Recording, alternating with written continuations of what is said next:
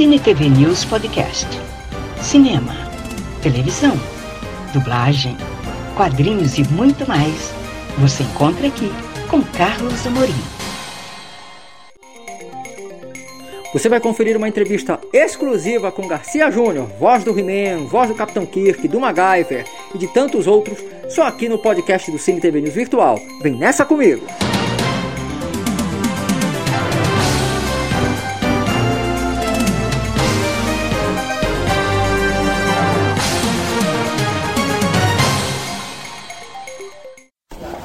Peraí. Vamos lá. Ué, tá Bom, Garcia, a gente sabe que você trabalha também com dublagem, né? Isso. Você tem, vamos dizer assim, uma filiação nobre em dublagem, né? Com o seu pai, o Garcia Neto, Exatamente, é. né? E como é que começou a tua carreira? Olha, minha carreira em dublagem começou em 1977, por acaso. Eu, eu como eu sou filho de, de profissionais da área, né? Minha mãe também é profissional da área, é profissional de dublagem também. Veio oriunda do rádio, assim como meu pai. Ah, em 77, o Omney Casaré, que era quem fazia o pica-pau, ele foi para o Rio de Janeiro, eu morava em São Paulo nessa época, eu sou de São Paulo, né? Ele foi para o Rio de Janeiro para fazer teatro e ficou essa lacuna, precisavam de alguém para substituí-lo no seriado no pica-pau. Aí foi feito um, um teste entre os dubladores eh, profissionais da casa da BKS, antiga AIC, e para que fosse escolhida uma voz para fazer o pica-pau. Eu fiz de brincadeira esse teste. De brincadeira mesmo, assim, de farra. E fiz de brincadeira e tal, e mandaram meu teste junto. Eu fui escolhido pela, pelo distribuidor, pela MCA, pelo representante da MCA aqui no Brasil. Isso criou uma polêmica também, porque quem ia dirigir a série era um outro diretor. Era um diretor da casa tal, que quando soube que eu, um, um cara que nunca tinha feito dublagem na vida, ganhou o teste, se recusou a dirigir.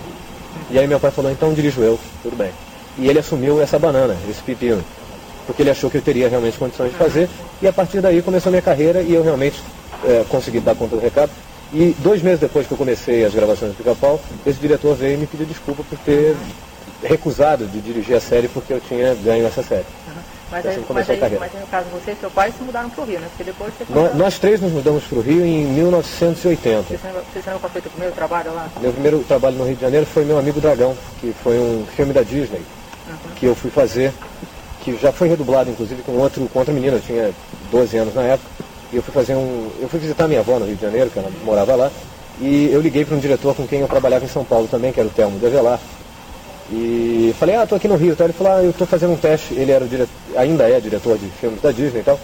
E ele falou, ah, eu tô fazendo um teste para um, um personagem aqui, para um menino que canta e, e- e fala num filme do- da Disney. Você quer fazer o teste?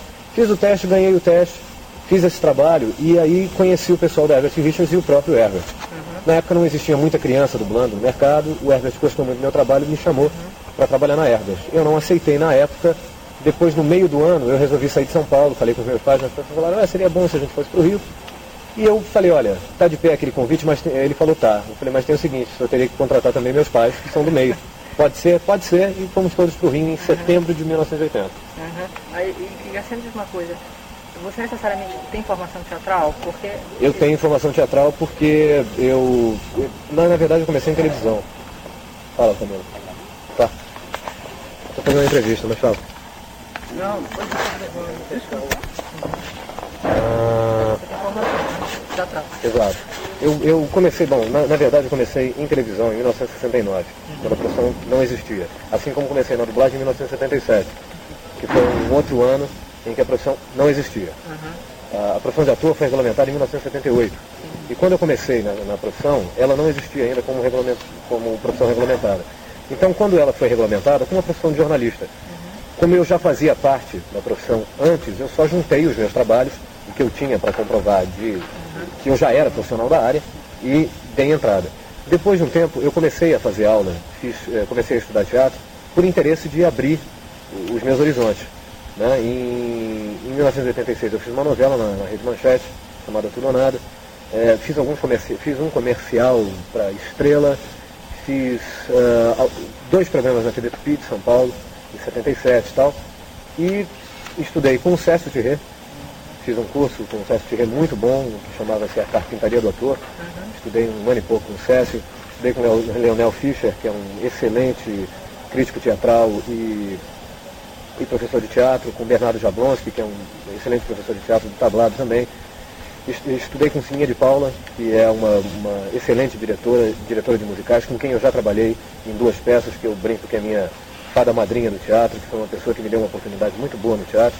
Eu fiz dois musicais com ela fantásticos, um foi Band-Aid e o outro foi Pocahontas, que ainda está em cartaz, que eu deixei para fazer agora o E, excursionar com E. Uhum. Né? Garcia, durante esse, essa dublagem, esse, esse, trabalho de dublagem que você faz, é. Em algum tempo atrás, pelo menos vendo as, as matérias a respeito, achando um comentário que você ficou muito estereotipado como mocinho, mas você ocasionalmente também fazia o vilão. É. O que é mais fácil, Garcia, o mocinho ou o vilão? Eu acho que essa coisa do mocinho é mais fácil e mais chata também, né? Hum. Porque você, você não tem grandes desafios. Eu acho que um papel de vilão sempre marca mais. Uhum. Já começa por aí. Né? Porque o mocinho tem que ter um cuidado muito grande para não cair no estereótipo. Uhum. Né? Daquela coisa água com açúcar e tal, não sei o quê. Então, muitas vezes ele, tudo bem, ah, que maravilha, mas é muito é, sem desafios. Uhum. Basta você colocar uma vozinha bonitinha, um tomzinho legalzinho e tal, e você convence. Uhum. Né? Já o passo que o vilão, ou seja, você passar uma coisa má, e, e, eu acho que isso é uma coisa muito interessante, é você ir sempre no caminho contrário daquilo que, que se apresenta exatamente. Porque ninguém é mal porque quer. Ou ninguém chega e fala assim, eu sou mal, entendeu? Oh, olhe como eu sou mal. Não existe isso, né? A coisa é que o cara faz coisas que o outro acha que é ruim.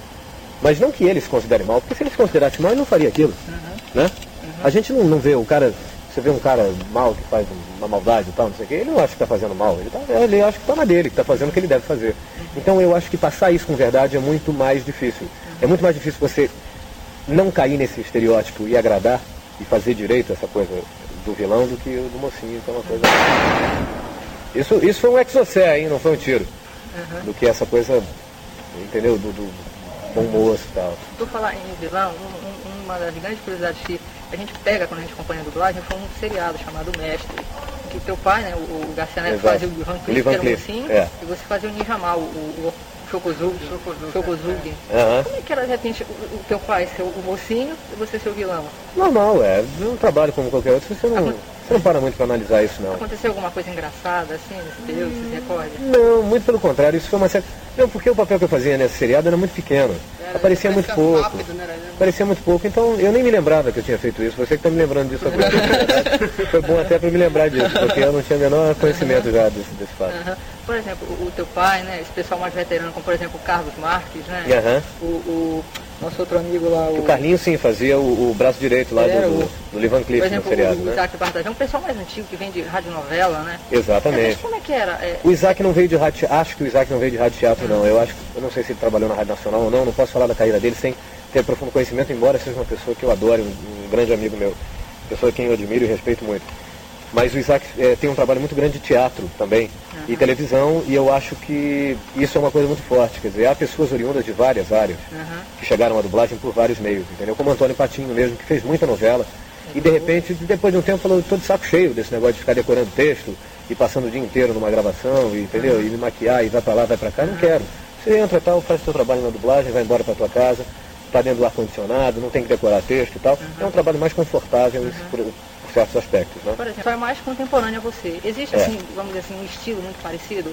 Existe uma mudança de estilo entre o pessoal da rádio novela, o pessoal de, de, dublagem propriamente? Olha, eu não sei porque essa, essa coisa também de pessoal de dublagem, ninguém é de dublagem propriamente. Sim. As pessoas vêm de outros meios e se fixam mais. O problema é o seguinte, no Brasil a gente tem uma cultura de que famoso, importante é quem faz televisão. Sim. Quem aparece em televisão, todo mundo sabe quem é e aí é famoso, tal, reconhecido. Se você não faz televisão, você não é ninguém e não, ninguém sabe quem é e aí que se dane. Entendeu? Essa, o Ricardo é um cara que também fez teatro muito tempo, assim como eu, assim como várias pessoas que estão na dublagem, e que eu já não estou mais na, na, na, dublagem. Eu abandonei a dublagem já tem quase dois anos. Tem um ano e nove meses agora. Eu saí em, em julho, mais ou menos em julho de 94. Obrigado, cara. Aí, em julho de 94. Então, é, as pessoas se fixam por uma série de outros motivos, mas são atores que, por uma ou outra razão, se fixaram na dublagem uhum. e fazem mais dublagem do que outras, uhum. outras uh, áreas, áreas da, né? artísticas, né, da, da, da, carreira artística. Existe isso? Existe essa paixão pela dublagem? Claro que existe. Existem pessoas que passam, gostariam ou passam a vida inteira dublando? Existem muitas. Sem ter essa, esse, sem procurar esse outro caminho? Existem muitas. Existem muitas. há, há muita gente. Acompanhe o Cine TV News Virtual nas redes sociais: Facebook, Cine TV News Virtual, Instagram, Virtual Cine TV News, YouTube, Carlos Amorim, Cine TV News Virtual. E saiba tudo o que acontece no mundo do entretenimento.